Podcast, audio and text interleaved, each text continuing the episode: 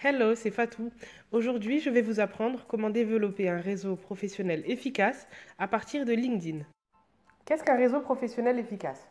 C'est un réseau qui vous permet de saisir les opportunités, de comprendre les pratiques de votre secteur et d'être au courant de leurs évolutions afin de développer et d'affiner votre pratique professionnelle, mais aussi de vous imposer comme expert au fil des années.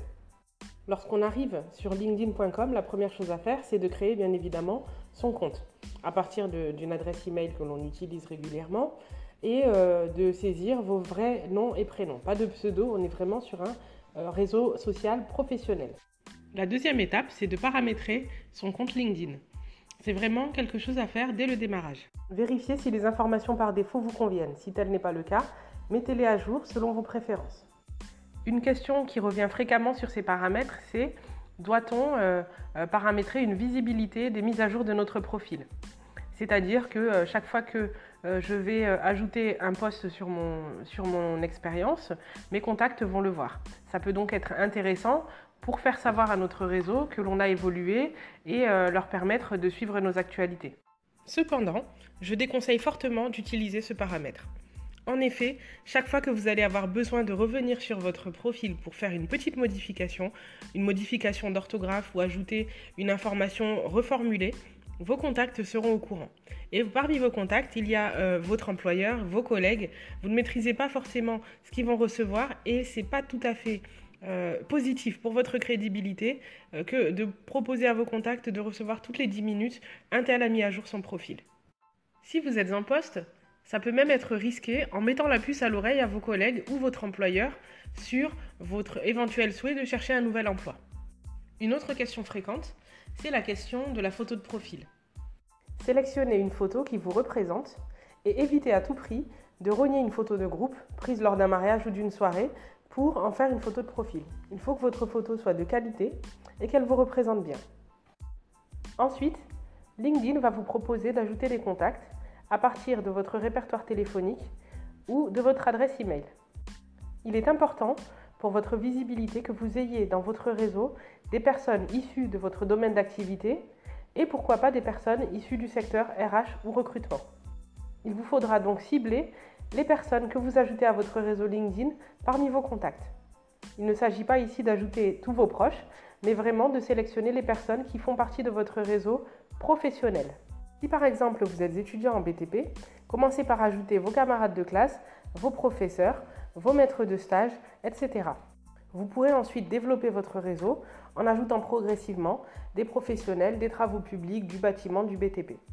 Ainsi, lorsque vous publierez une demande de stage ou d'emploi, vous allez pouvoir avoir une visibilité auprès de tous ces professionnels.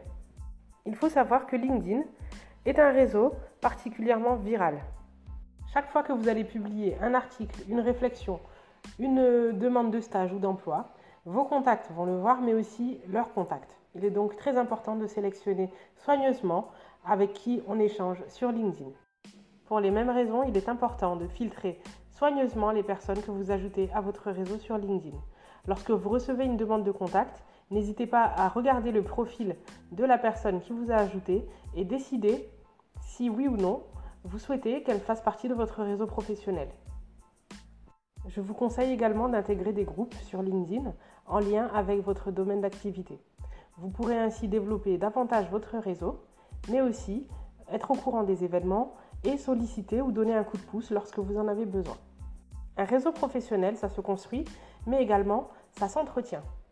Il est important de partager des informations utiles à votre réseau utile dans votre domaine d'activité afin d'une part de pouvoir nourrir la relation, créer de l'authenticité, mais également développer au fil des années une expertise.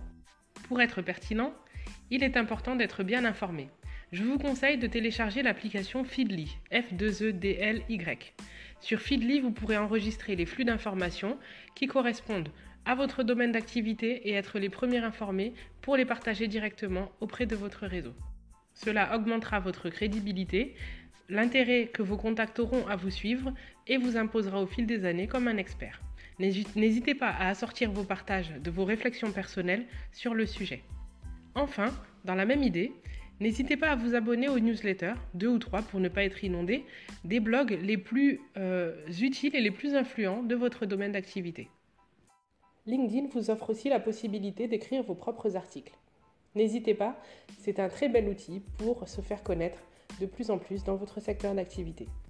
Voilà, vous savez désormais comment construire et développer efficacement votre réseau professionnel à partir de LinkedIn. N'hésitez pas à me suivre sur fa2service.com.